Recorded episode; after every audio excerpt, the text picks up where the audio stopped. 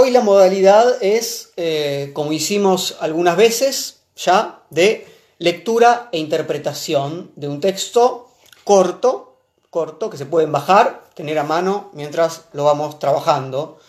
Eh, recuerden, está en la descripción de, eh, de la transmisión de YouTube y está en la página web tallerdefilosofía.com.ar, entran a Filosofía la Gorra y se bajan el texto. Este texto de Simón de Beauvoir, a ver, Simón de Beauvoir es alguien que no necesita mucha, mucha presentación, así que voy a dedicar muy, muy poco tiempo a decir algo sobre su vida, sobre su obra. No es, pero para que nos ubiquemos en el texto, esta no es un encuentro de filosofía de la gorra sobre Simón de Beauvoir, ¿no? en este sentido amplio, sino o introductoria a Simón de Beauvoir, a, ver las ideas principales de Simón de Beauvoir. Esto es un, un trabajo sobre un texto de Simón de Beauvoir. Entonces, quiero ir rápidamente al trabajo sobre el texto. Sí, hay que decir, para ubicarnos, que seguramente es una obra mucho más conocida. El segundo sexo, por acá la tengo, tengo esta versión que además quiero mostrarles, es una, herencia familiar. De una, ustedes saben que el segundo sexo es de, tiene dos partes, antes venían dos tomos, la edición original es del año 49, esta es una edición del año 55, eh, más o menos cercana a la, primera edición de, de Galimar. Eh, y se lo muestro para decir que no vamos a hablar de esto, al menos hoy. Alguna otra vez eh, organizaremos un encuentro sobre el segundo sexo de Simón de Beauvoir. Vamos a trabajar sobre un texto que es anterior. ¿no? Es del 49, el segundo sexo, el, desde el 47 el texto sobre el que nosotros vamos a trabajar hoy. Está claro que el segundo sexo es, decíamos, la obra más conocida, fundamental para un, un, momento ¿no? de, del movimiento feminista, pero yo creo, y quiero decir esto, uno no, no, le hace justicia a Simone de Beauvoir si la piensa anclada, si la deja anclada a la etiqueta pensadora feminista. Simone de Beauvoir, pensadora feminista, como si fuera el único o el modo principal de recordarla. Simone de Beauvoir fue ante todo escritora de ficción, de novelas, eh, profesora, docente durante muchos años en diferentes niveles y filósofa. Entonces, antes del segundo sexo, decíamos 1949, mientras en ese, en ese momento, en, ese transcurso entre que terminaba la guerra, eh, recuerden que la liberación de París fue en el 44. Nosotros tenemos como fecha de finalización de la Segunda Guerra Mundial sin duda es el 45, 1945, pero en el 44 se da ya la liberación de París y eh, desde ese momento hasta el 49 hay, es un momento de mucha, de mucha producción, de mucha intensidad, en realidad de un resurgimiento ¿no? de, la, cultura eh, francesa, sin dudas. Recordemos que en el año 43, todavía con eh, París ocupada, sale la publicación de Sartre, El ser y la nada, año 43, eh, que es la obra en algún sentido medular del existencialismo sartreano y que sin dudas acá Simón de Beauvoir cita. Eh, en el 44 fundan juntos esta famosa, famosísima revista que ha terminado hace muy poco, Los Tiempos Modernos o Tiempos Modernos, con Raymond Aron, con Michel Leiris, con Merleau-Ponty y otros, y Sartre, Simón de Beauvoir, etc. Y en esa época y hasta la publicación entonces de El segundo sexo, Simón de Beauvoir va a publicar varios ensayos filosóficos. Ensayos filosóficos. En el 44, ¿Para qué la acción? Un texto que enlaza muy bien con el nuestro. Luego el existencialismo y la sabiduría popular, Ojo por Ojo, Literatura y Metafísica en el año 46 y nuestro ensayo de hoy, Para una moral de ambigüedad en el año 47. Esto es importante aún para las pensadoras que escriben textos que forman parte del de movimiento o los movimientos feministas, podemos decirlo en plural.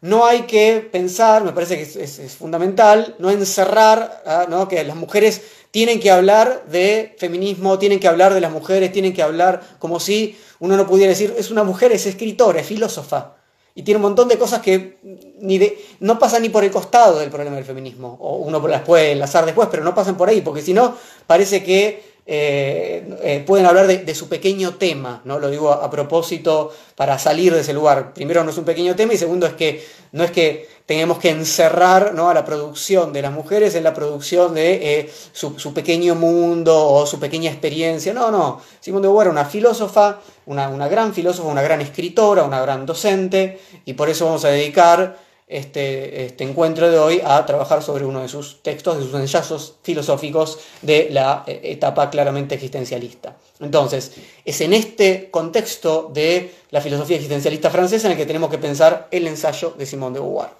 Bien.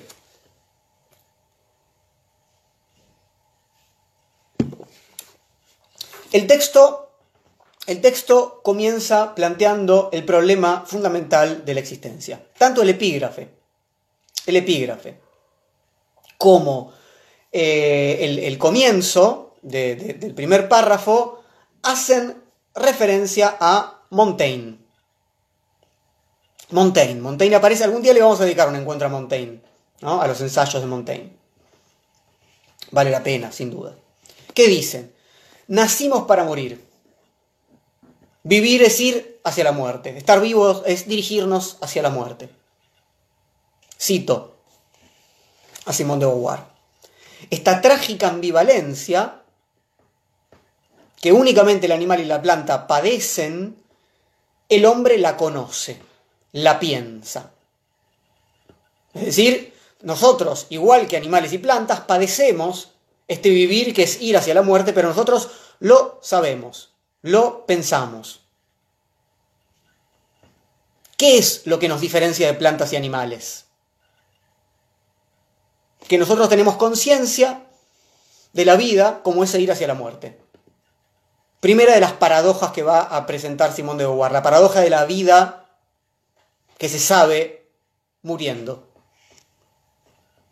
La conciencia permite de algún modo ir más allá de la condición natural, ¿no? separarnos en algún sentido de la condición natural, del mundo de los objetos. La conciencia organiza en algún sentido el mundo de los objetos, pero no puede escapar a ese mundo. Hay una paradoja que es pertenecer a dos mundos. Cito, a cada instante puede asir la verdad intemporal de su existencia, pero entre el pasado que ya no existe y el porvenir que no es todavía, ese instante en el cual vive no significa nada. Hay una paradoja o una ambivalencia más que es la de la temporalidad. Hay una especie de, de conciencia de absoluto y por otro lado de la nada del tiempo, del instante que se pierde. Este privilegio, vuelvo a leer, que tan solo a él le pertenece, esto es de ser un sujeto soberano y único en medio de un universo de objetos, lo comparte con todos sus semejantes. Objeto a su vez para los otros, en la colectividad de la cual depende no es más que un individuo. Ahí tenemos una cuarta ambigüedad o paradoja constitutiva, la de ser un sujeto soberano, pero a la vez objeto para los otros. Entonces, una ambigüedad constitutiva que implica cuatro ejes, para empezar a pensarla. Cuatro ejes. Por un lado, el eje vida-muerte. Por otro lado, esta conciencia que está separada del mundo, pero al mismo tiempo el mundo que se introduce en la conciencia. No, no puede haber una independencia plena del mundo. La filosofía existencialista no piensa una conciencia abstracta. Esto es una, herencia de la fenomenología, de la filosofía fenomenológica de Husserl. Por otro lado, el problema de la ambigüedad temporal. A veces tenemos una conciencia de absoluto. Este momento es pleno, es, es, es, eterno y al mismo tiempo es nada. Es la nada del instante que se deshace, que termina. Donde el pasado no es el futuro todavía no es y el instante se deshace. Por otro lado, en lugar de ser sujetos soberanos, pero al mismo tiempo objetos para el otro. Eh, de hecho, en una de las charlas que hicimos eh, hace más o menos un mes en Filosofía la Gorra, que llamamos Mirada y Juicio entre Sartre y Foucault, trabajamos un poco esta cuestión de ser un objeto para el otro, el problema de el infierno son los otros de Sartre, lo pueden ver en el canal de YouTube. Eh, esto está en, la puerta cerrada, pero también trabajamos eh, eh, algunos pasajes importantes de El ser y la nada en ese encuentro. Entonces, frente a esta ambigüedad constitutiva que tiene estos cuatro ejes o estas cuatro formas de comprenderlo, ¿qué hicieron los filósofos? ¿Qué hizo la historia y la filosofía en general? Trataron de encubrir esta trágica ambigüedad, así lo denomina Simón de Beauvoir, la trágica ambigüedad de no ser absolutamente soberanos ni absolutamente objetos, de no poder estar vivos plenamente porque la conciencia de la muerte está presente siempre, etcétera, etcétera.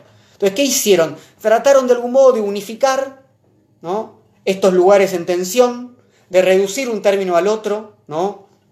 nuestro espíritu a lo material, la materia al espíritu, de negar la muerte, diciendo, bueno, no, igual continuamos, no hay muerte, de negar la vida. Es decir, diferentes modos en los cuales uno sale de la ambigüedad. ¿Cómo se sale de la ambigüedad? Digamos, ¿cuáles son las formas de salir de la ambigüedad? Donde hay dos, dos, ¿no? dos términos, dos ejes, dos puntos en tensión.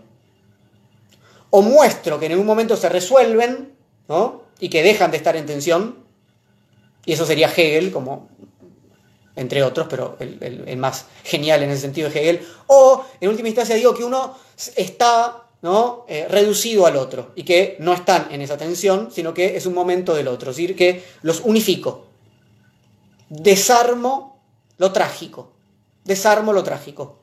Pero el, término de Simón de Beauvoir no es en ningún sentido inocente. O algo trágico es que hay algo irresoluble. Y lo que quiere decir Simón de Beauvoir es que estas ambigüedades con las que empezamos son irresolubles. Que no queremos, que no tenemos que intentar resolverlas.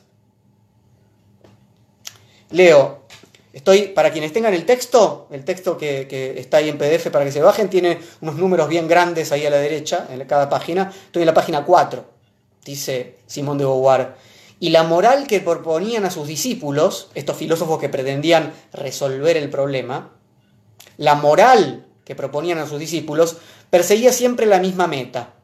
Tratábase de suprimir la ambigüedad, convirtiéndola en pura interioridad o en pura exterioridad, evadiéndola del mundo sensible o devorándola, transfiriéndola a la eternidad o encerrándola en el instante puro. Distintas formas de efectivamente disolver la ambigüedad, suprimir la ambigüedad. Recordemos que, ¿no? El título de nuestro ensayo, para una moral de la ambigüedad. Entonces, ¿qué tipo de moral proponían estos filósofos saliendo de la ambigüedad? Con diferentes soluciones, algunas más complejas, como la de Hegel, donde todo queda integrado, como decíamos, donde lo que parecía estar en tensión estaba en tensión en un momento determinado. Pero cuando ese momento era superado en términos hegelianos, entonces eso mostraba su verdad y su verdad no era ambigua. Bueno, otras propuestas filosóficas, dice Simón de Beauvoir, se desentendían de ciertas complejidades, etc. Y acá entramos en, el momento, digamos, de honestidad, dice Simón de Beauvoir así. Pero es inútil que se nos mienta. Si Todos estos intentos de salir de las ambigüedades constitutivas, de encontrarnos ajenos al mundo, de encontrarnos insignificantes, de encontrarnos eh, eh, mortales, etc., dice, todo eso es cobarde. Dice, la cobardía no satisface. Estas metafísicas razonables, esas éticas consoladoras, ¿no? Finalmente no hay muerte, etcétera, etcétera. Dice, con las cuales se pretende engañarnos, no hacen más que acentuar el desorden que padecemos. En la actualidad, los hombres experimentan más vivamente que nunca la paradoja de su situación.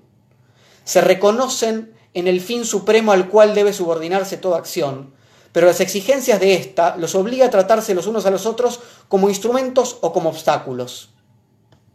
Entonces, se presentan las ambigüedades. ¿Qué, dices, ¿Qué dice Simón de Beauvoir? Hay filosofías que intentan resolver las ambigüedades. ¿Soy sujeto o soy objeto? Bueno, a pesar de esos intentos de resolución, las ambigüedades se presentan. Digo, no, yo soy un soberano de mí mismo, pero para el otro soy un objeto. ¿Qué hago entonces? ¿Soy un fin en mí mismo? Sí. ¿Y el otro también? Sí. Pero tengo que tratarlo como un medio para mis propios fines. Y entonces, ¿qué hacemos? Nos terminamos cosificando mutuamente. Entonces, Simón de Beauvoir dice, las explicaciones que nos dan no cierran, con un poco de honestidad, no cierran. Y todo el avance técnico sobre el mundo no deja de poner en evidencia nuestra impotencia. Es muy importante, quienes espero que algunos de ustedes hayan podido leer el texto con anticipación, igual yo ahora les voy a leer este fragmento, pero cómo resuena esto en esta situación, ¿no? estas palabras en la pandemia eh, y en la catástrofe ecológica en la que estamos inmersos, ¿no? en, esta absoluta ¿no? Eh, multiplicación de nuestra potencia técnica, comparado con un texto que está escrito hace 70 años, un poco más de 70 años, Y al mismo tiempo, lo que dice ya Simón de Beauvoir muy claramente, ¿no? No podemos escapar, avanzando técnicamente, de la situación de fragilidad en la que estamos. Se los leo, es maravilloso, dice así. Cual medios, tanto más aumenta su poder sobre el mundo, más se encuentran oprimidos los hombres, ¿no? Por fuerzas incontrolables. Amos de la bomba atómica, esta ha sido creada tan solo para destruirlos. ¿No? Pensemos que fue dos años antes que Estados Unidos tiró la bomba sobre Hiroshima y Nagasaki. Cada uno de ellos tiene sobre sus labios el gusto incomparable de su propia vida. Y sin embargo, cada uno se siente más insignificante que un insecto en el seno de la inmensa colectividad cuyos límites se confunden con los de la Tierra misma. En ninguna época tal vez han manifestado su grandeza con más brillo, en ninguna época tampoco esa grandeza ha sido escarnecida tan atrozmente. Escuchen, a cada instante, en toda ocasión, a pesar de tantos sueños obstinados, la verdad ha resplandecido. La verdad de la vida y de la muerte, de mi soledad y de mi relación con el mundo, de mi libertad y de mi servidumbre, de la insignificancia y de la soberana importancia de cada hombre y de todos los hombres. ¿Mm? Otra vez, ¿no? esas ambigüedades constitutivas que ninguna técnica soluciona. Entonces, la propuesta de la filosofía existencialista es finalmente asumir esa ambigüedad fundamental. Les leo en la página 5 estoy, ¿sí? Es en el conocimiento de las condiciones auténticas de nuestra vida donde debemos poner la fuerza de vivir y las razones de la acción. Y no en otro lado, no en una vida que niegue esta ambigüedad o estas ambigüedades constitutivas. ¿Podemos pensar entonces a la filosofía existencialista como la que se hace cargo de estas ambigüedades constitutivas sin resolverlas, sin disolverlas, sin evitarlas? Así dice Simón de Beauvoir. El existencialismo se ha definido desde el principio como una filosofía de la ambigüedad. Sigo en la página 5 afirmando el carácter irreductible de la ambigüedad, es como Kierkegaard se ha opuesto a Hegel. Kierkegaard, ustedes saben, es considerado, digamos, el, fundador del existencialismo, si quieren pensarlo así. Y Hegel, bueno, yo voy a... Eh, eh, dentro de poco se cumplen 250 años del nacimiento de Hegel. Em, voy a, prometo hacer un filosofía a la gorra sobre la dialéctica del amo y el esclavo. Quiero mostrar ahí el problema de la, angustia kierkegaardiana, de, la ambigüedad en Hegel. ya está en Hegel, como todo. El tema es que en, Hegel eso después se resuelve. ¿Mm? Bueno, vuelvo. Entonces dice, la ambigüedad, dice Simón de Beauvoir, está en la filosofía existencialista desde Kierkegaard. Y en nuestros días, en el ser y la nada, está ahí en francés, ¿no? El libro de Sartre que recién les mostraba, que ya hemos trabajado en otro encuentro, dice, es por medio de la ambigüedad que Sartre define fundamentalmente al hombre, dejo acá, qué lindo, es por medio de la ambigüedad que Sartre define fundamentalmente al hombre, ese ser cuyo ser es no ser. ¿Qué quiere decir el ser y la nada? ¿No? No son casi contrarios. Ese ser cuyo ser es no ser, bueno, es esa ambigüedad la que define al hombre sigo esa subjetividad que solo se realiza como presencia en el mundo, esa libertad comprometida, esa manifestación del para sí que es dada inmediatamente por el otro. Es decir, este lugar soberano ¿no? del para sí, de, la autonomía, que implica siempre al otro. De esto es lo que hablamos en la otra charla, que los invito a ver, ¿no? mirada y juicio, de cómo ese para otro es indispensable para nuestra existencia. No somos si no hay un otro. Bueno, entonces, hasta ahora, ambigüedades constitutivas, formas en las que la filosofía clásica ha intentado disolverlas, resolverlas, evitarlas. La filosofía existencialista como la afirmación de esa ambigüedad. Y entonces Simón de Beauvoir hace una pregunta, pero esa filosofía existencialista no nos lleva a la desesperación? Esta ambigüedad, ¿a dónde nos deja? ¿No nos deja en el absurdo? ¿Qué hacemos con una afirmación como la de Sartre? Esta afirmación famosa, famosa, el hombre es una pasión inútil. Ah, si aceptamos al existencialismo, aceptamos que el hombre es una pasión inútil, ¿qué hacemos con esto? ¿Qué moral vamos a construir a partir de aceptar que somos una pasión inútil? Bueno, justamente, dice Simón de Beauvoir, no hay moral posible si no se parte de la falla, de esa inutilidad, digamos, de esa no coincidencia entre lo que somos y la posibilidad de un deber ser. Es una, hay unas líneas que son maravillosas, ¿no? Dice, estoy sigo en la página 5, ¿eh? A un Dios no se le propone una moral. Es una coincidencia absoluta. No hay ningún deber ser. ¿No? Dice, es imposible proponérselo al hombre si se define a este como naturaleza, como lo dado, si hay lo que está dado. No se le propone una moral ni a un Dios, ¿no? ni una máquina, ¿verdad? El mundo ético o el mundo político, Aristóteles lo decía de otra manera, ¿no? La, ciudad, la polis, decía Aristóteles, no es ¿no?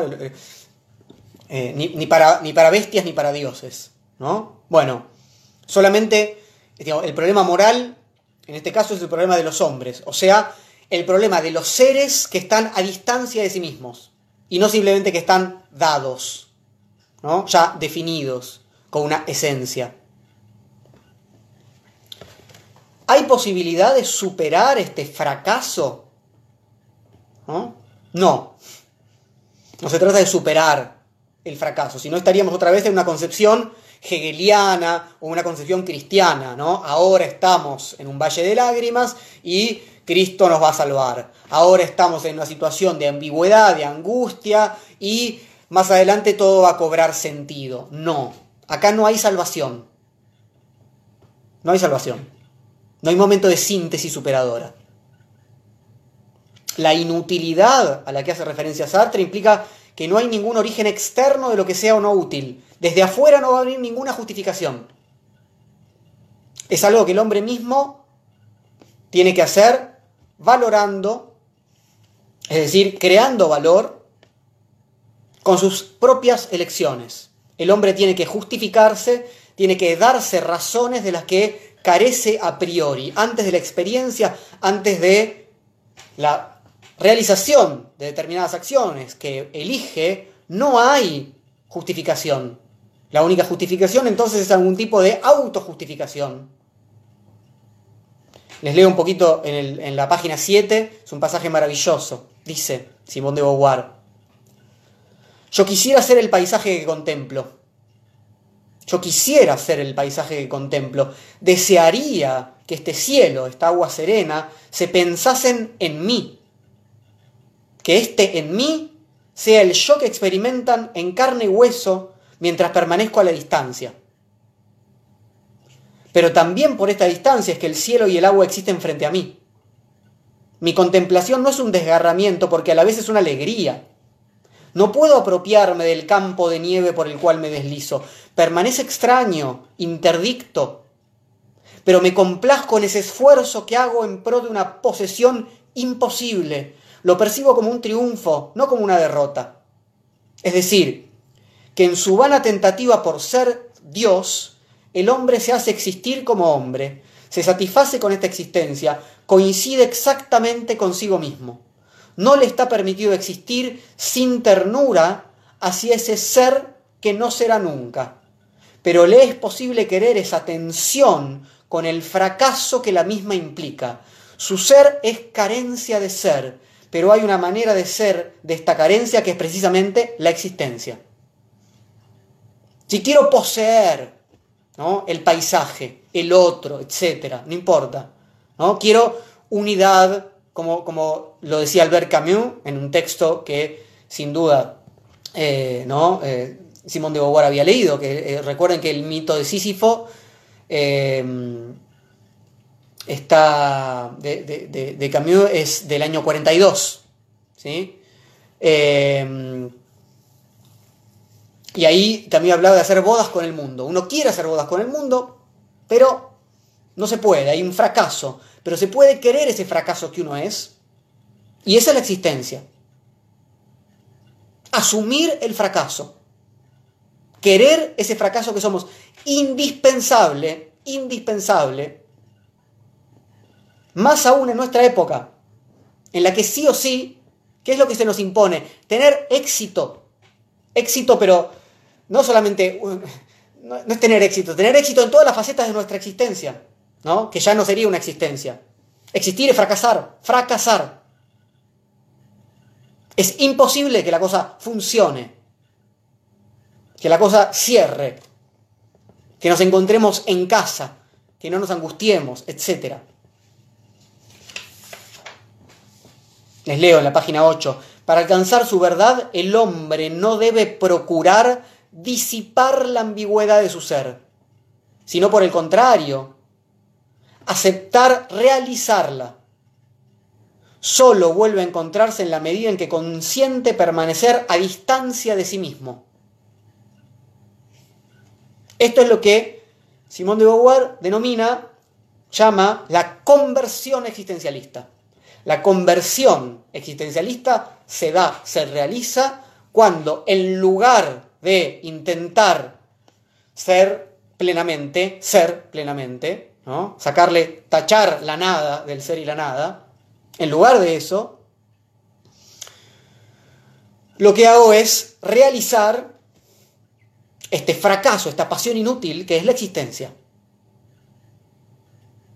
Y una de cuyas consecuencias ¿no? va a ser una vez que se realice esta conversión existencialista, no aceptar ningún valor absoluto impuesto desde afuera.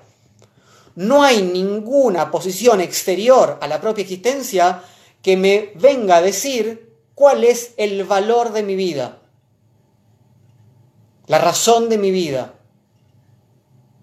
la misión, el destino, no existe, no está en ningún lado, ni Dios, ni el mercado, lo que sea. No hay justificación exterior, ni la naturaleza, no existe la biología. Les leo en la página 9, el hombre existe. No se trata para él de interrogarse si su presencia es útil, si la vida vale la pena de ser vivida. Para la existencia, estas son preguntas carentes de sentido. Se trata de saber si él quiere vivir y en qué condiciones. Es decir, ¿vale o no vale la vida?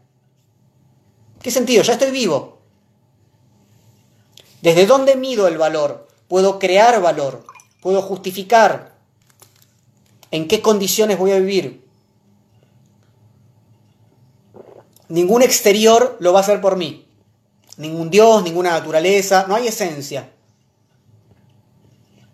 Ahora, esto nos lleva a retomar, porque lo hace Simón de Beauvoir acá en el texto, en la página 9 en la que estamos, y por tercera vez en los encuentros de filosofía de la gorra, la frase de Dostoyevsky, la famosa frase de Dostoyevsky, si Dios no existe, todo está permitido. Lo hemos trabajado en una charla que está, la encuentran en el canal de YouTube, que se llama Si Dios no existe, no todo está permitido, por eso fue el fallido. Dostoyevsky dice, si Dios no existe, todo está permitido. Yo titulé una charla con el no todo está permitido. Y también la hemos trabajado cuando Van a ver una charla muy anterior, si se fijan en YouTube, está también sobre el mito de Sísifo, sobre lo absurdo en Albert Camus. Ahí también él toma la frase. ¿Por qué? Porque estas filosofías tienen que, de algún modo, enfrentarse al problema de cómo proponer una moral, justamente, una cierta guía para la acción, ¿no? para la constitución de lo que somos, sin que haya un fundamento. Entonces, ¿Qué es lo que responde Simón de Beauvoir? Leamos. Un fundamento externo, estamos diciendo, ¿no? Sigo en la página 9. La ausencia de Dios no autoriza precisamente toda licencia. Al contrario, porque el hombre se haya desamparado sobre la tierra, es que sus actos son compromisos definitivos, absolutos. lleva en sí mismo la responsabilidad de un mundo que no es la obra de una potencia extraña, sino propia, y en la cual se inscriben tanto sus derrotas como sus victorias. Un Dios puede perdonar, olvidar, compensar, pero si Dios no existe, las faltas del hombre son inexpiables. Inexpiables. Entonces, eso en relación a las morales religiosas. Entre las morales laicas, dice Simón de Beauvoir, hay quienes acusan al existencialismo de proponer una moral que en última instancia es solipsista o subjetivista, es decir, me encierro en mí, total no hay ningún Dios y no hay ninguna naturaleza, es lo que mi conciencia quiere, lo que yo elijo, yo, yo, yo. Evidentemente, esta no es la propuesta que les interesa a los existencialistas franceses, particularmente Sartre y Simón de Beauvoir, que tenían concepciones marxistas, socialistas, vamos, ahora vamos a hablar un poco de eso, con sus distancias. Pero esto es lo mismo que decir, ojo, cuando decimos no hay Dios, entonces no es hago lo que yo quiero.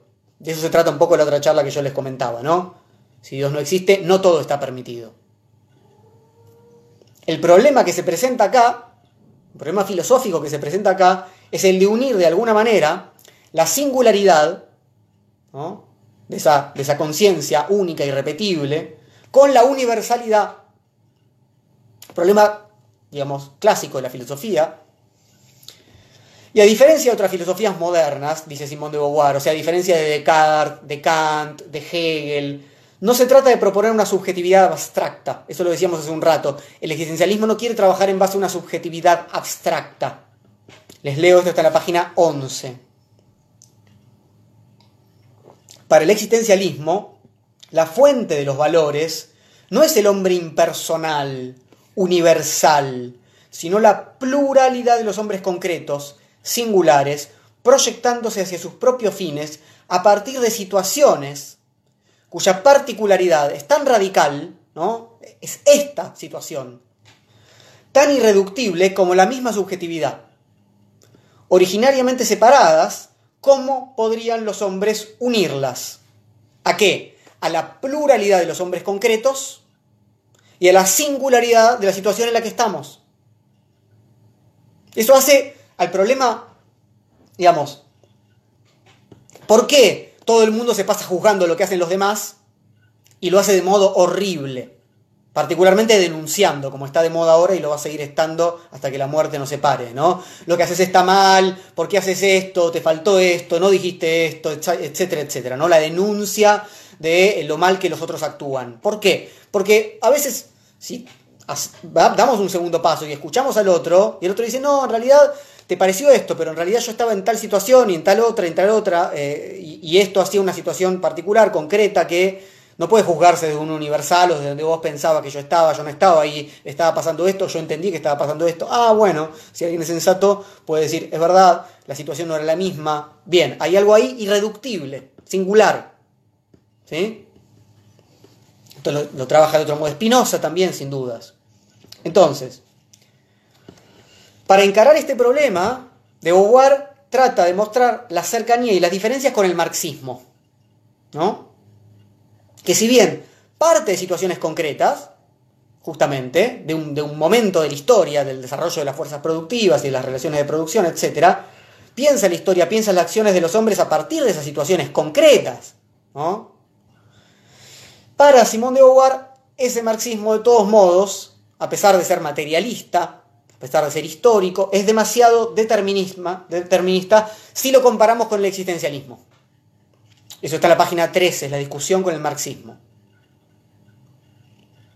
Se sabe que este es el punto esencial, dice Simón de Beauvoir, en el cual la ontología existencialista se opone al materialismo dialéctico, o sea, Marx, o como se entendía la teoría de Marx. Pensemos que el sentido de la situación no se impone a la conciencia de un sujeto pasivo, los existencialistas, que solo emerge por medio del develamiento que opera en su proyecto un sujeto libre. Entonces, ¿cuál es la diferencia fundamental que acá encuentra eh, Simón de Beauvoir respecto a los marxistas? Tanto marxistas como cristianos en última instancia comparten un prejuicio, dice Simón de Beauvoir. La libertad absoluta parece llevar al capricho. O sea, otra vez Dostoyevsky, le tienen miedo a este, si Dios no existe, todo está permitido. La, la posición existencialista sostiene, por el contrario, que solamente la libertad lleva a la verdadera acción responsable, no al capricho. Esto es, si leen, si, leen, si ven la charla que les recomendaba, si Dios no existe, no todo está permitido, que está en el canal de YouTube, van a ver que hay una posición muy similar de Nietzsche. O por lo menos yo trabajo un poco, hay una posición muy similar de Nietzsche. Justamente cuando no hay más fundamento es cuando hay la posibilidad de un compromiso. Eh, quienes conozcan, efectivamente, si ustedes quieren leer El ser y la nada, es una obra, es una obra eh, compleja, pero conocerán sin dudas el existencialismo es un humanismo, la conferencia que dio Sartre en relación al ser y la nada, un par de años después y anterior a, esta, a este texto de, de Simón de Beauvoir, y recordarán que empieza de la misma manera, prácticamente. Sartre empieza su conferencia desmarcándose de las críticas cristianas y de las críticas marxistas. ¿Sí? Lo mismo hace Simón de Beauvoir acá. Bueno, una vez despejadas estas dos críticas, las morales teológicas, el cristianismo en última instancia, y el problema de la relación entre el individuo y lo colectivo en el marxismo, se vuelve a la cuestión principal. Vamos a la página 15 a leer una, una cita un poco más extensa. Hemos visto, dice Simón de Beauvoir, que el designio original del hombre es ambiguo. Quiere ser y en la medida que coincide con esta voluntad, naufraga. Todos los proyectos a través de los cuales se actualice ese querer ser son condenados y los fines circunscriptos por esos proyectos permanecen como espejismos. ¿Se entiende? Volvemos al problema del comienzo. El hombre quiere ser pero fracasa, naufraga. Aparece ¿no? algo y, y se torna un espejismo. La trascendencia humana se hunde en vano en esas tentativas inútiles, dice Simón de Beauvoir. Mas el hombre se quiere también como descubrimiento de ser, y si coincide con esa voluntad, gana, pues por su presencia en el mundo el mundo se torna presente. Entonces, una cosa es querer el ser, otra cosa es el descubrimiento del ser. Pero el descubrimiento, sigo, el descubrimiento implica una tensión perpetua para mantener el ser a distancia, para arrancarlo del mundo y afirmarlo como libertad. Querer el descubrimiento del mundo, quererse libre, es un solo e idéntico movimiento. Entonces, una cosa es querer el ser, la completitud, el absoluto, la, la, eliminación de la tensión, y otra cosa es querer la libertad. Otra cosa es querer el descubrimiento. La libertad, vuelvo Simón de Beauvoir es la fuente donde surgen todas las significaciones y todos los valores. Es la condición original de toda justificación de la existencia. El hombre que busca justificar su vida debe querer ante todo y absolutamente la libertad por sí misma. Al mismo tiempo que ella exige la realización de fines concretos, no es una libertad abstracta, no es la libertad, sino que se realiza, concretándose, de proyectos singulares, se exige universalmente. Bien, ahora, Simón de Beauvoir se pregunta, si la libertad es algo dado, si somos libres, si estamos condenados a ser libres, parece que no podríamos elegir querer esa libertad, porque sería algo previo a cualquier elección. hay que querer nuestra libertad. Pero ¿por qué tenemos que querer nuestra libertad si nuestra libertad está dada? Es previa a todo querer. Entonces Simón de Beauvoir dice, bueno, esta confusión viene de pensar a la libertad como una cosa que se posee o que no se posee. Y la libertad no es una cosa que se posee. Es como cuando Foucault critica la concepción del poder como una cosa que se posee. Es una relación, dice Foucault. Bueno, acá la libertad no es una relación simplemente, es una condición existencial, pero es la existencia misma, es la condición humana. Por eso quererla implica afirmar, ¿qué cosa? La ambigüedad constitutiva. Querer la libertad es querer la existencia, no es otra cosa. Bueno, ¿y cómo se quiere la libertad? ¿Somos espontáneos? ¿Hacemos lo que se nos pasa por la cabeza? No. Ese, ese ser espontáneos, ese ser atolondrados o caprichosos, O sea, no es que no podamos, claro que podemos, pero no es eso mejor, no es más libertad que esta idea de proyecto que propone el existencialismo, que implica orientarse hacia un fin, asumir un proyecto y realizarlo. Leamos un poquito esto en la página 17. No se trata de replegarse sobre el movimiento interior y por otra parte abstracto de una espontaneidad dada. Ah, voy a hacer lo que a mí me pinta, soy espontáneo, a mí nadie me manda, ¿no? Sino de adherir al movimiento concreto y singular por el cual esa espontaneidad se define al volcarse sobre un fin. Es a través de este fin que ella admite que mi espontaneidad se confirma al ponerse a reflexionar sobre sí misma. Me pregunto, es acá hay reflexividad, hay elección. No hay espontaneidad como tal, pura y simple. Por tanto, dice Simón de Beauvoir, por medio de un solo movimiento, mi voluntad, al fundar el contenido del acto, se legitima para aquel.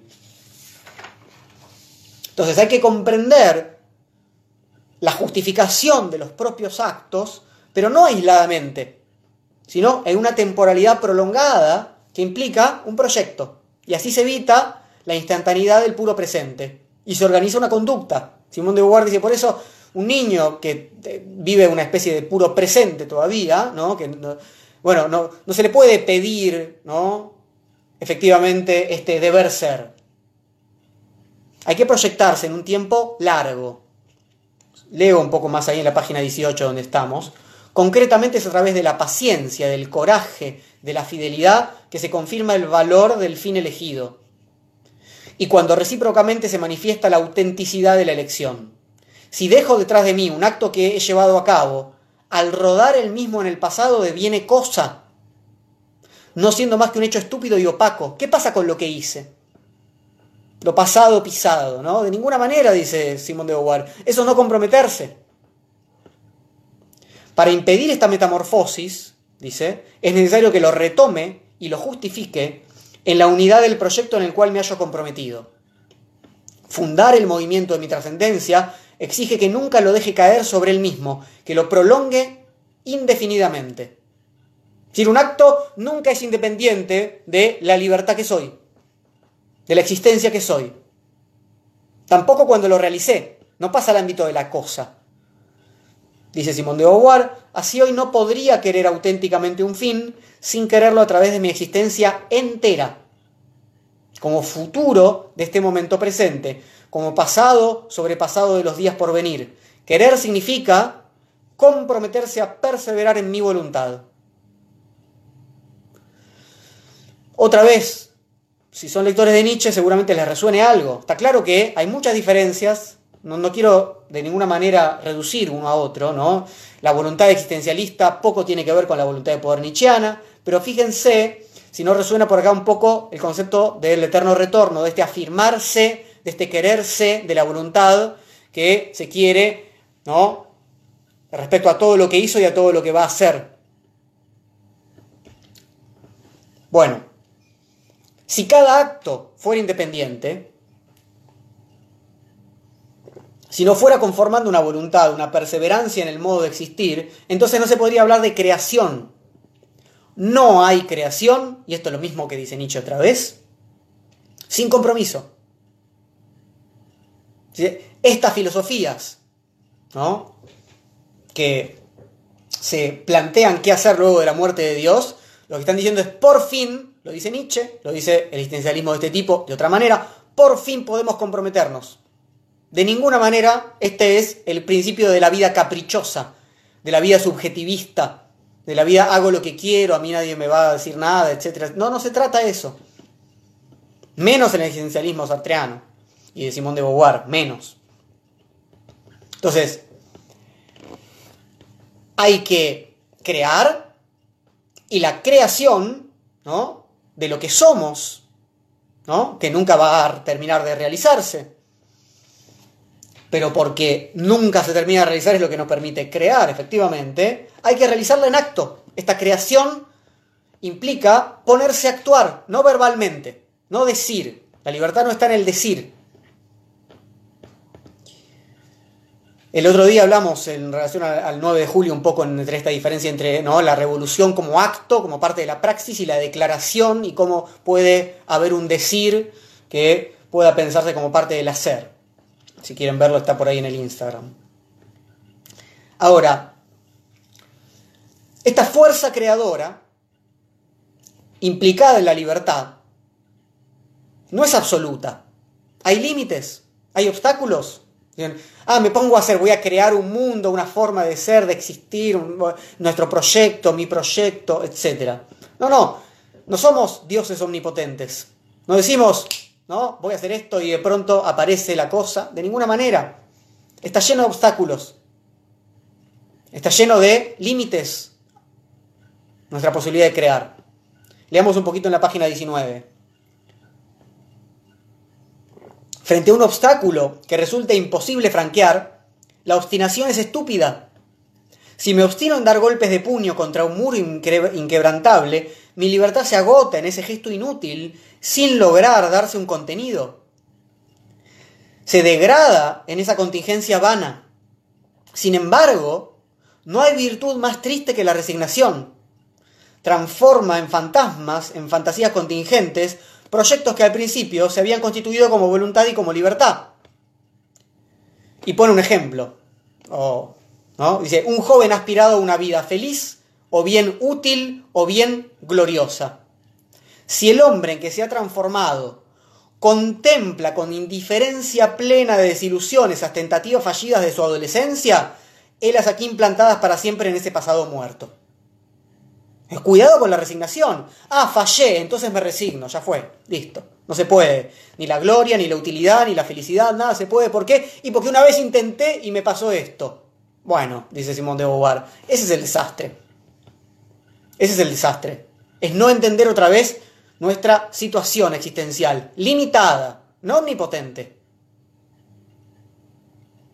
Beauvoir está hablando de los límites, de los obstáculos, de las resistencias y de los fracasos en el obrar. Claro que va a haber fracasos. Claro, no somos dioses omnipotentes. ¿Cómo reaccionar frente a los fracasos? Ni con indiferencia, como los estoicos. Ah, no, no acá no pasó nada, ¿no? Esto no fue un fracaso, en realidad voy a aprender de esto, y, ¿no? O, no me llega, ¿no? Ni con resignación, ¿ah? entonces no se puede hacer nada. Fíjense lo que dice en la página 20. Hay gentes a quienes la idea del fracaso les inspira tal horror que nunca se animan a querer nada. Mas nadie se atrevería a considerar esta pasividad sombría como el triunfo de la libertad. ¿Cómo vamos a llamar al triunfo de la libertad el no querer nada? No, es una pasividad sombría. No se puede renunciar a la libertad, es el desastre esto. ¿Qué hacer entonces si la cosa se resiste a nuestra voluntad. Bueno, volver a afirmar la independencia y la libertad respecto de la cosa. Si ¿el mundo se nos resiste? Pues claro. Bueno, mi libertad, justamente, es independiente de ese mundo. No una independencia plena. Pero lo que quiere decir es que si un horizonte se cierra, eso no implica la falla de nuestra voluntad ni el fin del querer. Se pueden abrir otros horizontes. Fíjense ahí en la página 20, como dice, la opinión pública no es tan mal juez como para no admirar que un hombre sepa, en caso de ruina o de accidente, ¿no? los obstáculos, llevar la ventaja, es decir, renovar su compromiso con el mundo, afirmando con autoridad la independencia de la libertad con relación a la cosa. La cosa no puede nunca vencernos. La cosa no puede vencernos, salvo que uno crea, ¿no? Que, uno, que la libertad estaba destinada exteriormente a esa cosa. Pone un ejemplo. Simón de Beauvoir dice, así cuando Van Gogh, enfermo, Van Gogh, acepta serenamente la perspectiva de un futuro en el cual ya no podrá pintar nunca más, no hay resignación estéril. Para él la pintura era un modo de vida personal y de comunicación con los otros que podía incluso perpetuarse bajo otra forma hasta en un asilo. Entonces, se cierra un horizonte, se abren otros. Mientras haya libertad, mientras haya existencia, hay horizontes. Para que eso sea posible, hay que entender que la libertad no tiene que aprender el ser, sino tiene que develarlo, dice Simón de Beauvoir, develar el ser. Es decir, que la libertad no se juega en dominar absolutamente lo que el ser es, sino en abrir sus posibilidades. Eso es el ejercicio de la libertad. Fíjense en la página 21. Sin embargo, ese bienestar de abrir otra vez un horizonte solo es posible cuando, a despecho de los obstáculos y fracasos, un hombre conserva la disposición de su futuro, cuando aún la situación le ofrece posibilidades. Ahora, ¿qué pasa si la situación se cierra tanto que no nos ofrece otras posibilidades? ¿Qué pasa si hay tipos de vida que impiden abrir ese horizonte de posibilidades. No hay manera más odiosa, dice Simón de Beauvoir ahí en la misma página 21, de castigar a un hombre que constreñirlo a efectuar actos a los cuales se resisten sus sentidos. Así, por ejemplo, cuando se obliga a llenar y vaciar indefinidamente una fosa, cuando se hace girar en redondo a los soldados castigados, cuando se fuerza a un colegial a copiar líneas, y cuando el obrero pasa a ser el apéndice de la máquina, como decía Marx. Cuando se aliena esa libertad. Cuando se insiste en una forma en la cual es imposible la realización de esa libertad como la apertura de un horizonte y de un proyecto. Bueno, entonces, el problema se presenta cuando la situación no ofrece posibilidades, cuando se condena a los hombres al sinsentido. Ahí podemos volver a pensar en Sísifo, ¿no? Subiendo una vez y otra vez una piedra, ¿no? Es otro tipo de inutilidad. Cambióle de ahí otro tipo de inutilidad, la inutilidad de la existencia. Acá tenemos algo que impide la existencia, hay que distinguir entre esas dos, dos inutilidades, ¿no? Una actividad mecánica de este tipo cierra los horizontes e impide la pasión inútil que somos. Una inutilidad impide una inutilidad constitutiva, que es la ambigüedad.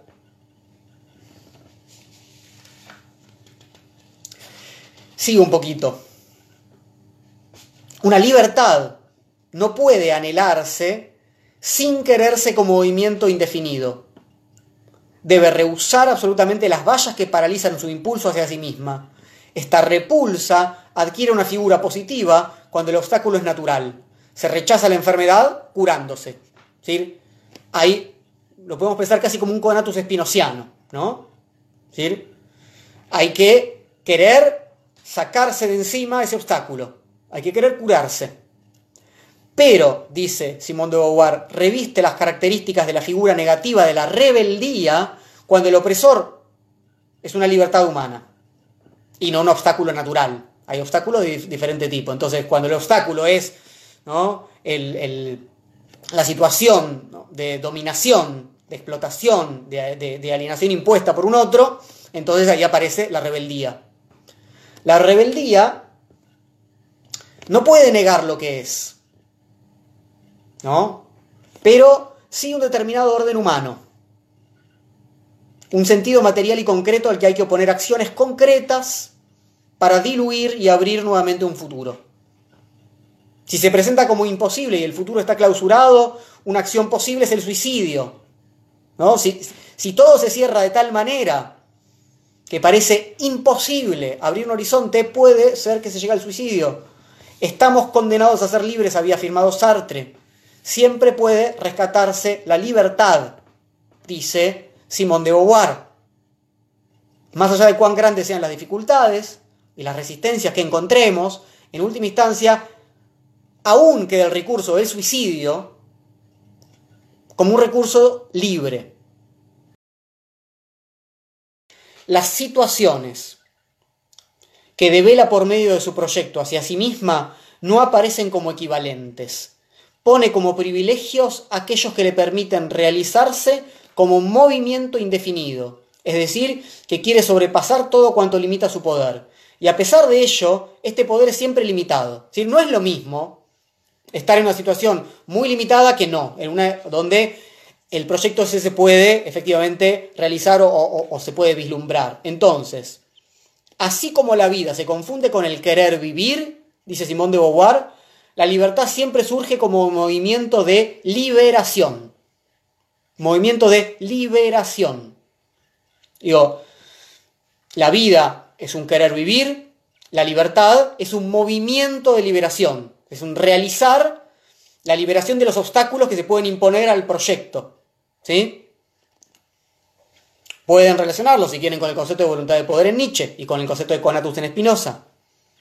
Insistimos, no es lo mismo, pero se puede asociar. Es una expansión de la libertad que implica una prolongación en la libertad de los otros. La libertad propia no termina con la libertad del otro como en el liberalismo, sino que se realiza solo con ella. Leo el final de la página 22. Si el hombre quiere salvar su existencia, que solo a él le compete, es necesario que su espontaneidad original se eleve a la altura de una libertad moral, concibiéndose ella misma como fin a través del develamiento de un contenido singular. Bueno, ¿es posible no elegir esta forma de salvación?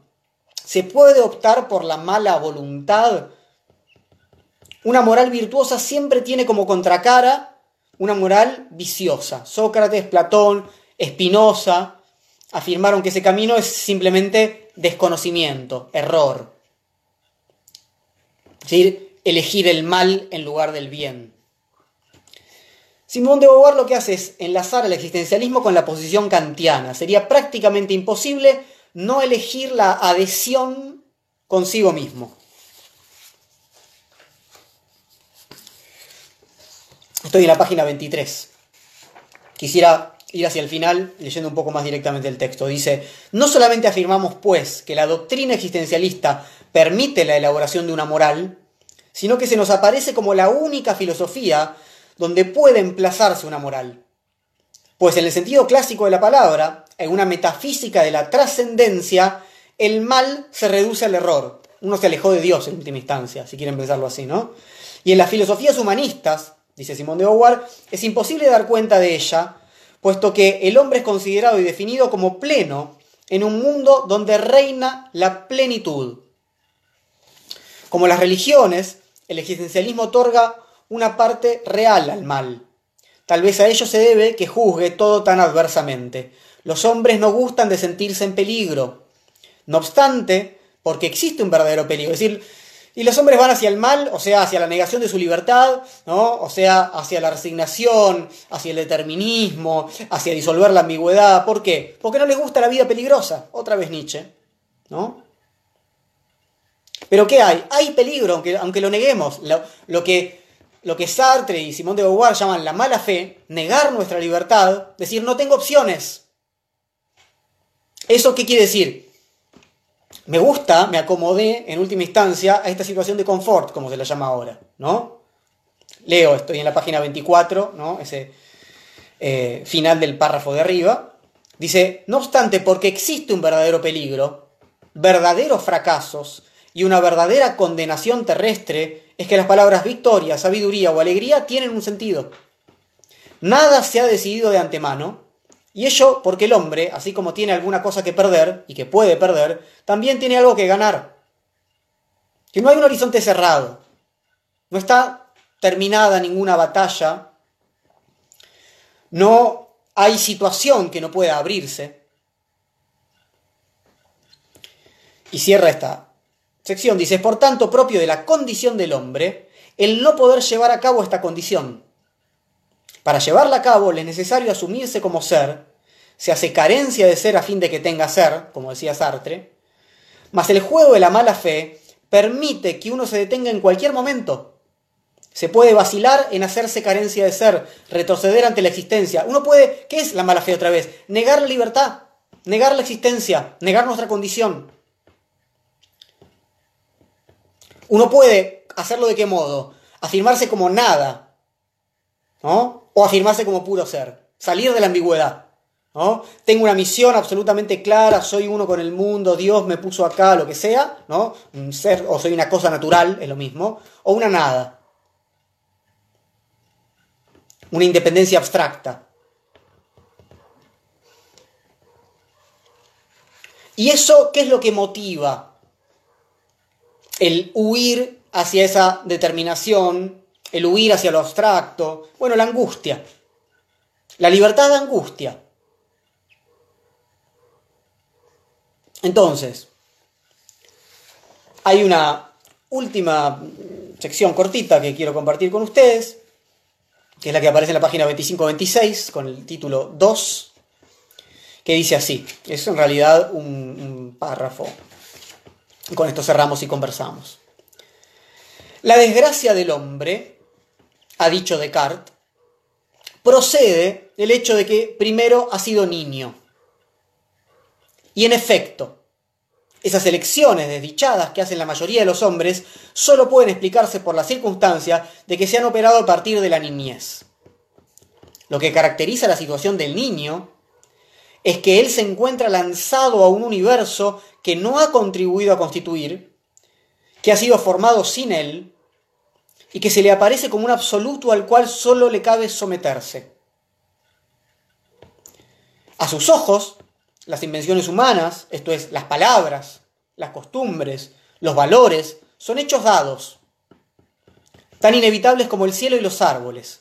Es decir, que el mundo donde vive es el mundo de lo formal, puesto lo propio del espíritu que se atiene a lo formal es considerar los valores como cosas definitivas. No aparece en el mundo, ¿no? Y los valores están dados como está dada la naturaleza. Y ello no significa dice Simón de Beauvoir, que el niño sea por sí mismo formal. Al contrario, le está permitido jugar, derrochar libremente su existencia. En su círculo infantil advierte que se puede perseguir con pasión y aguardar con júbilo las metas que a sí mismo se ha propuesto. Pero si lleva a cabo esta experiencia con toda tranquilidad, es precisamente porque el dominio abierto a su subjetividad aparece a sus ojos como insignificante y pueril, y en donde se siente dichosamente irresponsable. Bueno, uno acá puede poner un... Yo la primera vez que leí esto puse unos signos de, admiración de... ¿Qué estás diciendo, amiga Simón, en este momento? Porque decir otra vez, ¿no? Que la experiencia infantil se aparece como insignificante y pueril a sus propios ojos, decir, ¿qué es un niño? Alguien dichosamente irresponsable. Bueno, en algún punto sí, si uno compara claramente la posición responsable y de proyecto ético, político del existencialismo, es una figura adulta, sin dudas. Eh, eh, uno podría decir que esta filosofía es una filosofía adultocéntrica, supongo. Em, pero bueno, se entiende que, que eh, Simón de Beauvoir quiere salir de ese lugar caprichoso. Dice, el mundo verdadero es el de los adultos donde no le cabe más que respetar y obedecer. ¿No? Víctima candorosa del espejismo del para otro, cree en el ser de sus padres, ¿no? necesita ser mirado por ese otro, etc., de sus profesores, los toma por esas divinidades en las cuales estos procuran en vano transformarse y de las cuales ante sus ojos ingenuos se complacen en adquirir la apariencia, ¿no? aparecen como dioses, los padres saben todo, los profesores saben todo, son, plenos, etc. Las recompensas, los castigos, los premios y las palabras de elogio o de censura le insuflan la convicción que existe un bien, un mal y fines en sí, como existen igualmente un sol y una luna, nuevamente, ¿no? Aparecen como naturales los valores. En este universo de cosas definidas y plenas, él también cree ser de manera definida y plena. Adolescente honrado, o mal sujeto, se complace en ello de todas maneras. Si alguna cosa muy honda y secreta desmiente esta convicción, disimula ese defecto. ¿no? Es la historia de cómo devenimos sujetos de mala fe, ¿no? de cómo negamos nuestra libertad. Porque vivimos en un mundo en el cual aparece naturalizada ¿no? Ciertas formas de la acción, ciertas elecciones, y no como elecciones libres. Yo siempre, ahora, ahora concluye, conversamos un poco, pero siempre pongo como ejemplo cuando daba yo en escuela secundaria eh, Sartre, leíamos el existencialismo es un humanismo, y mm, me acuerdo que yo le daba clases a, los alumnos más, eh, más viejos de la escuela secundaria, 17 años, 18 años, gente que ya no quiere estar, ¿quién quiere estar en la escuela secundaria en quinto año? Quieren irse, quieren hacer otras cosas, está muy bien, lo siente como una especie de encierro, además de tener una escuela de doble jornada, privada. Y entonces decían, no, bueno, eh, pero yo estoy acá porque mis papás me obligan, yo la verdad que quisiera hacer otra cosa. Y yo lo que le decía es, levántate y andate. Levántate y andate, nadie te obliga a estar acá. Eso es mala fe. Vos estás aceptando porque no querés pelearte con tus padres, porque querés recibir la herencia, en una escuela ¿no? de, gente bastante acomodada económicamente y demás, ¿no? O sea, andate. Tenés 17 años, sos un grandulón. No, o sea, es tu propia decisión, pero eso es absolutamente mala fe. Lo pensamos, ay, me obligan las, situaciones. ¿qué, decir? Anda a vivir la vida. Bueno, efectivamente, eh, la mala fe no, no, es en ese sentido consciente. ¿no? Termino entonces. Si alguna cosa muy honda y secreta desmiente esta convicción, disimula ese defecto, se consuela de una inconsistencia que atribuye nada más que a su juventud orientada hacia el futuro última página 26, más tarde se convertirá también en una estatua imponente, en un ser pleno. Mientras tanto juega a ser, a ser un santo, un héroe, un canallita, se siente semejante a esos modelos que aparecen en sus libros y a los que se designa con rasgos bien netos e inequívocos, explorador, bandido, hermana de caridad, el juego de lo formal adquiere tal importancia en la vida de un niño que éste se vuelve efectivamente formal. Hay niños que son caricaturas de hombre. Y aun cuando la alegría de vivir es más fuerte, cuando el niño se abandona a ella, se siente protegido contra el riesgo de la existencia por ese techo que las generaciones humanas han edificado por encima de su cabeza. Por ello la condición del niño, si bien en otros aspectos puede ser desdichada, es metafísicamente privilegiada. Acá dimos vuelta a esa eh, concepción adultocéntrica. ¿no? Es metafísicamente privilegiada la condición del niño. Normalmente el niño escapa a la justicia de la libertad. Puede ser a voluntad indócil y perezoso, sus caprichos y sus faltas solo a él le conciernen. Los mismos no gravitan sobre la tierra, son incapaces de alterar, etcétera, etcétera. Bueno, el texto, como verán, sigue un poco más, pero para nuestro encuentro esto es más que suficiente, así que ahora quisiera conversar con ustedes, agradecerles haberme escuchado esta hora y cuarto. Vamos a activar los comentarios acá en el Instagram y vamos a leer los comentarios en YouTube. A ver. Dice Vicky Sibona en YouTube. El existencialismo niega un poco las condiciones sociohistóricas. Sería interesante poder cruzarlo con alguna cuestión sociológica. Bueno, el existencialismo negaría que niega las condiciones sociohistóricas. Lo que eh, eh, justamente la libertad se da en determinadas condiciones sociohistóricas, siempre, no es una libertad abstracta, no las niega. Eh, no cree que eso determine la, la, existencia, nada más. Ruth Josiovich, pero volverse adulto y madurar en ese sentido es algo que se aprende también. Claro, claro que se aprende. Eh, Fabio Andrés Narváez pregunta en YouTube si hay diferencia entre la existencia y el ser. Sí, claro, el ser es la plenitud. El ser es la plenitud de la cosa. Las cosas son. Este libro es. Nosotros existimos. Y no hay plenitud. Nosotros no somos. Bien, a ver en Instagram que están comentando. El niño rajado del mundo me hace acordar a Lacan. Bueno, tanto en Lacan como en Sartre hay mucho Heidegger. ¿Mm? Hay mucho Heidegger. Eh, así que, bueno, para quienes pronto vamos a estudiar a Heidegger, a, eh, hacer y tiempo, y ahí lo vamos a, trabajar con más profundidad. ¿Cómo es posible, dice Slippery, conjugar el existencialismo con el catolicismo? Bueno, eh, lo hacen muchos pensadores existencialistas, desde Kierkegaard, en realidad no con el catolicismo, con el cristianismo, en sentido más amplio, Y luego em, Gabriel Marcel, em, entre otros, creo que Jasper también, algo de Chestov también, algo, bueno, em, no sé yo exactamente eh, cómo, cómo es esa conjugación, porque no le he dedicado estudio a esa parte del existencialismo. He trabajado más sobre Sartre, sobre Camus, sobre Heidegger, etc. Eh, Sol Miguel dice ahí en Instagram angustia más la ambigüedad dada por la libertad o la imposibilidad de acceder a la libertad. No, no, lo que, lo que angustia más es, es, la ambigüedad de la libertad. No, no, eh, no acceder a la... y la imposibilidad de acceder a la libertad no angustia, todo lo contrario, tranquiliza en ese sentido, te saca de la, de la angustia. Dice Clinamen. Clinamen, que tiene un lindo nombre aquí en Instagram, eh, eh, es un término que utiliza un par de veces ahí.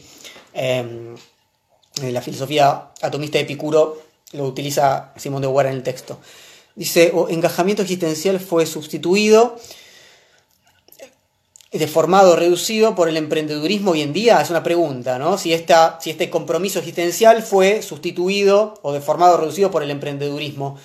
Emprendedurismo es una buena pregunta. Yo creo que el emprendedurismo, eh, yo lo estoy pensando eso hoy en día con Nietzsche, eh, no con el existencialismo.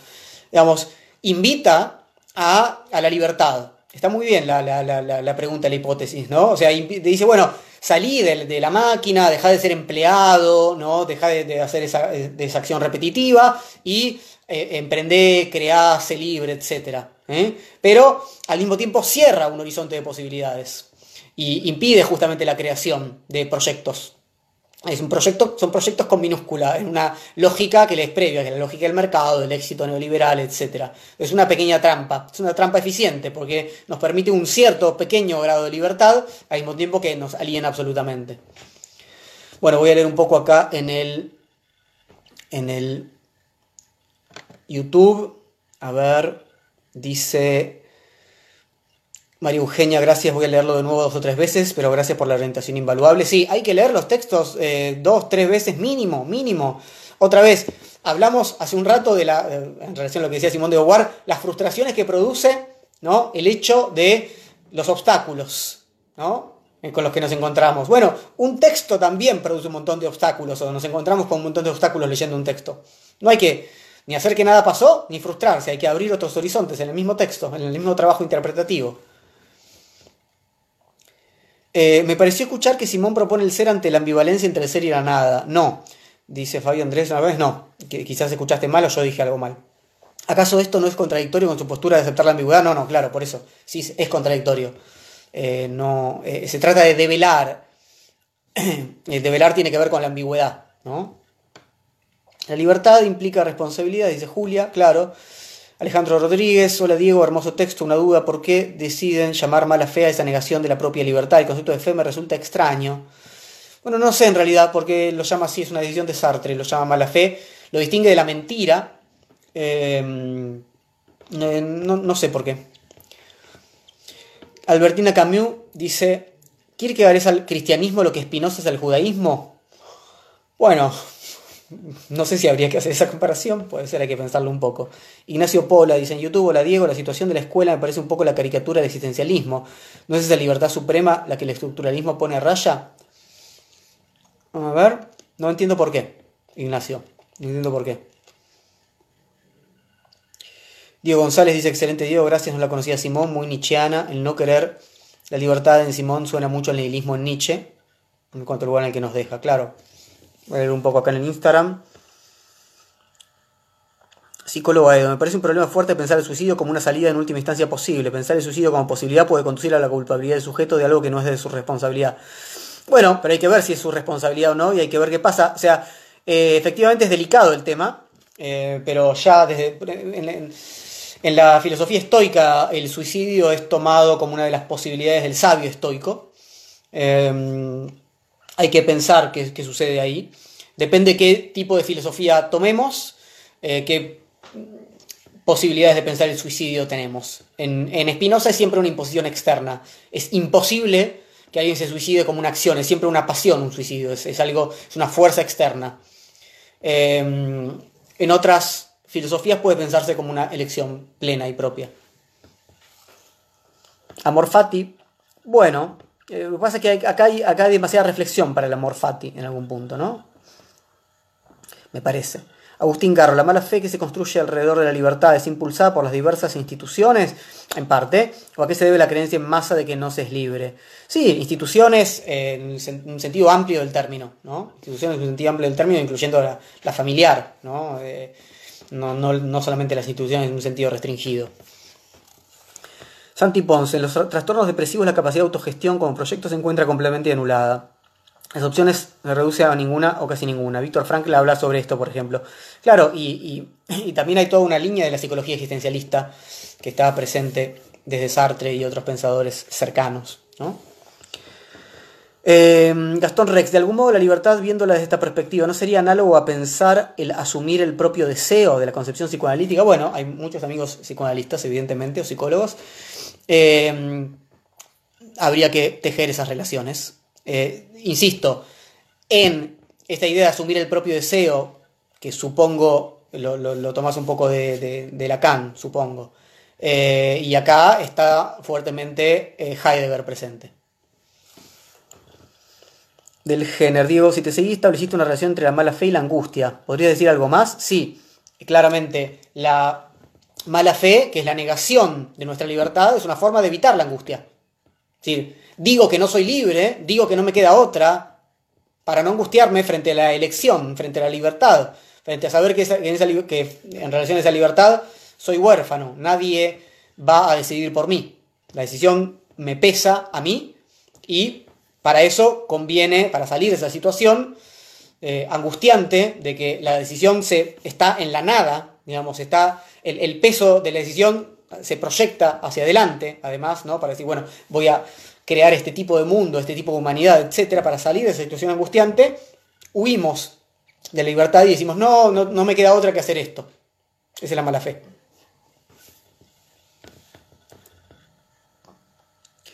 Fabio Benítez, hola digo, ¿cuáles son las críticas serias que le han presentado al existencialismo? Bueno, un montón.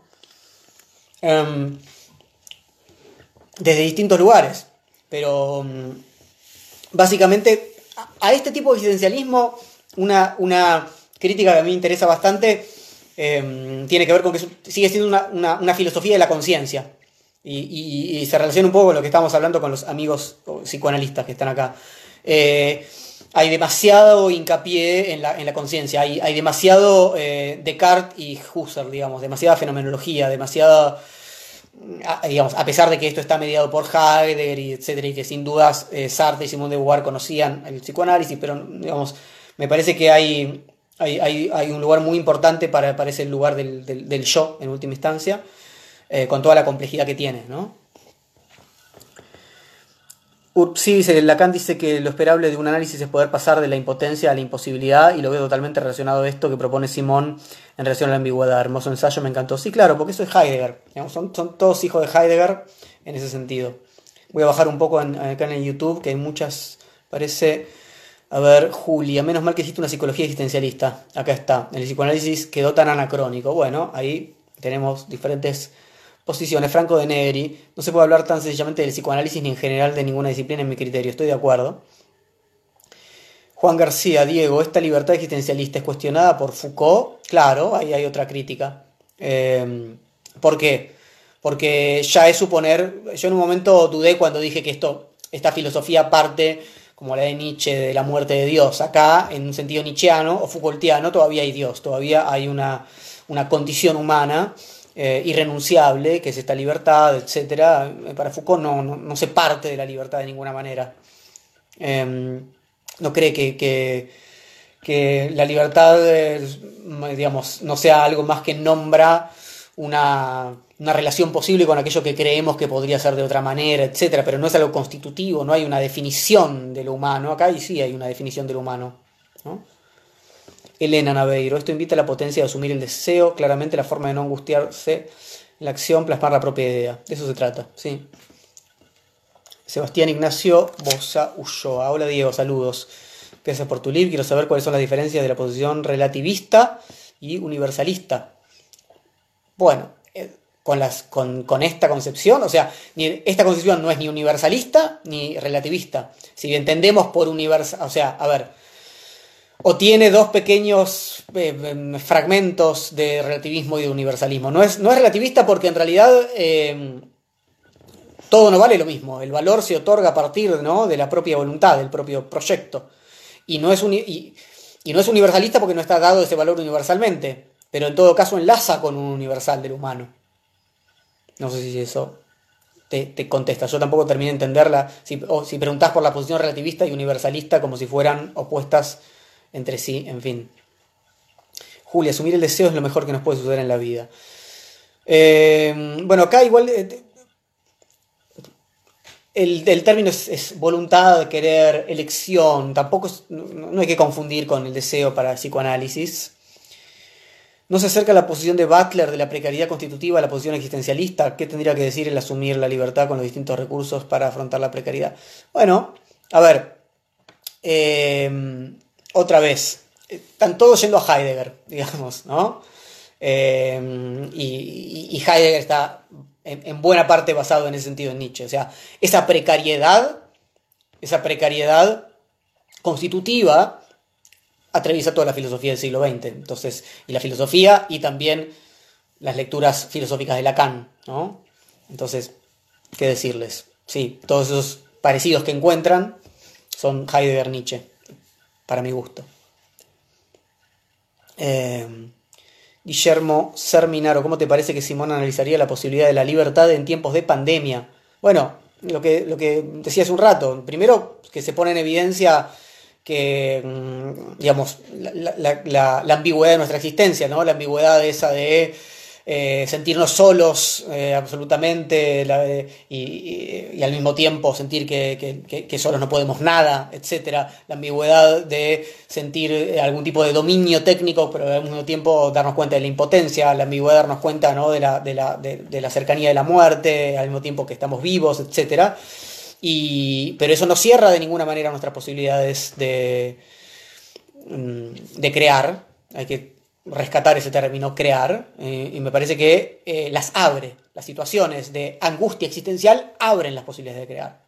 Y esta es una situación en ese sentido, sin dudas. Anabela, desde el existencialismo se podría condenar un proyecto en el cual se niegue la libertad de otro ser humano al presentarse este como un obstáculo. Sí, sin dudas. Por eso Em, no se puede eh, quedar encerrado el existencialismo con la idea de que mi libertad termina cuando, cuando empieza la libertad del otro. Mi libertad se realiza junto con la del otro. Entonces, sin duda, un proyecto donde mi libertad se despliegue utilizando a los otros como medios eh, es un proyecto que no entiende nuestra constitución en relación a ese para otro. A ver, bajo un poco. Hay muchas preguntas. Voy al Instagram. ¿El estado de melancolía es un estado de mala fe? Preguntaría Ariana. Mm, no haría esa relación tan eh, rápida. Hay una charla sobre la melancolía que si te interesa está en el canal de YouTube. Eh, está en relación al, al, concepto de asedia. Em, bien. Voy hacia abajo.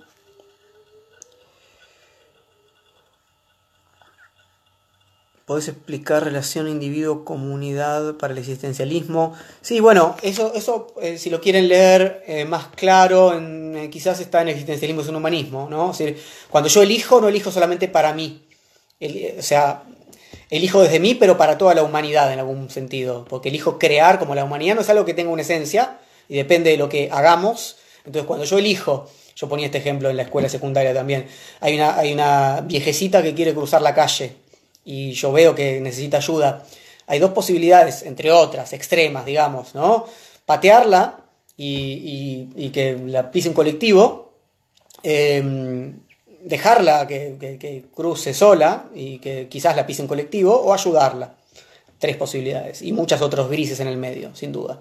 Bueno, eh, cuando yo hago eso no lo hago simplemente para constituirme a mí como un sujeto que se compromete con un mundo en el que ayudemos a las viejecillas a, cruzar la calle. No lo estoy pensando solamente como bueno para mí. Lo estoy poniendo como, un, como, una acción eh, que me excede y ejemplifica en algún sentido lo que yo quiero, lo que yo proyecto para la humanidad. En el sentido, mi acción no es simplemente una acción solipsista, está enlazada con un concepto de humanidad.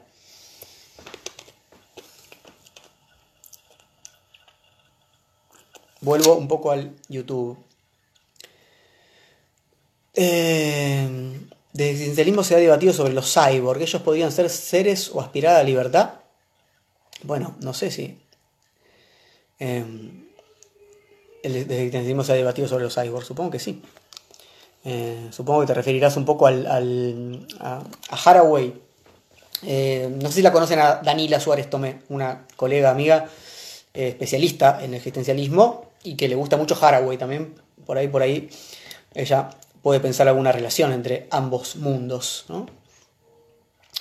Gaby Madera acabo de terminar de leer La vejez de Simón y afirma justamente eso, salirse del hecho cultural de la concepción de vejez. Claro, texto maravilloso, yo he subido algún fragmento hace no mucho cuando se empezó a discutir esta cuestión en la, pandemia acá en la ciudad de Buenos Aires de que no dejaban salir a los viejos y entonces, que bueno, eh, rescaté un poco ese libro maravilloso de, de Simón de Beauvoir, La vejez. Alex ¿debemos crear una nueva filosofía que supere y que sea infinitamente superior y compleja a la filosofía de Nietzsche y Heidegger? Ah, no, es una afirmación, no es una eh, pregunta. Eh, bueno, sí, qué sé yo, sí, infinitamente superior y compleja, no sé si hace falta que una filosofía sea infinitamente superior y compleja. Eh, ¿Debemos seguir haciendo filosofía? Sí.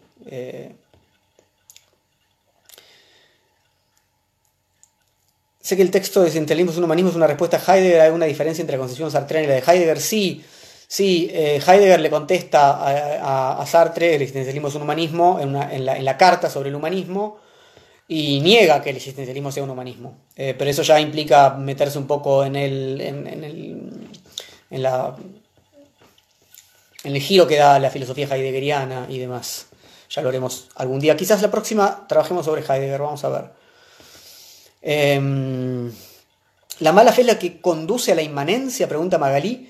Mm, no, la, tanto, la mala fe en todo caso es la que puede conducir a la trascendencia, pensaría, si entiendo bien tu pregunta, ¿no? Es decir, a, la idea de que hay un, valor trascendente, un Dios, lo que sea, unas ideas platónicas o una naturaleza que indican que no soy libre y por eso la mala fe me lleva a, a, justificarme una trascendencia. ¿no? El ejemplo de la viejecita en la calle no es Kant, eh, no, no creo, dice Luis Pisani, pero no creo que Kant haya dado ese ejemplo, me parece. O por lo menos yo le agregué lo del colectivo, no sé, por ahí sí. Karina Di Santo, ¿podría ser la mala fe la cobardía que cometemos con nuestra, contra nuestra propia fe en el sentido de confianza y fidelidad a lo más íntimo que habita en mí? Puede ser, puede ser, ¿no? La fidelidad de la propia existencia, ¿no? De, de nuestra propia finitud. Bueno, em, hemos conversado como, media hora, así que creo que podríamos ir terminando por hoy este encuentro. Eh, quiero agradecerles. Eh, me gustaría seguir leyéndolos. Pueden comentar en el video cuando quieran. Va a quedar subido esto tanto a Instagram como a YouTube. Ah, y ahora tenemos eh, un. ¿Cómo se llama? Podcast. Cuando digo estas cosas quedo como un viejo que soy un podcast en eh, Spotify. Después lo voy a, vamos a compartirlo por ahí. Estamos subiendo los audios de las charlas a Spotify. Bueno, eh, gracias. Eh, nos vemos el próximo domingo a las 7 de la tarde. Abrazos para todos y no renuncien a esa libertad.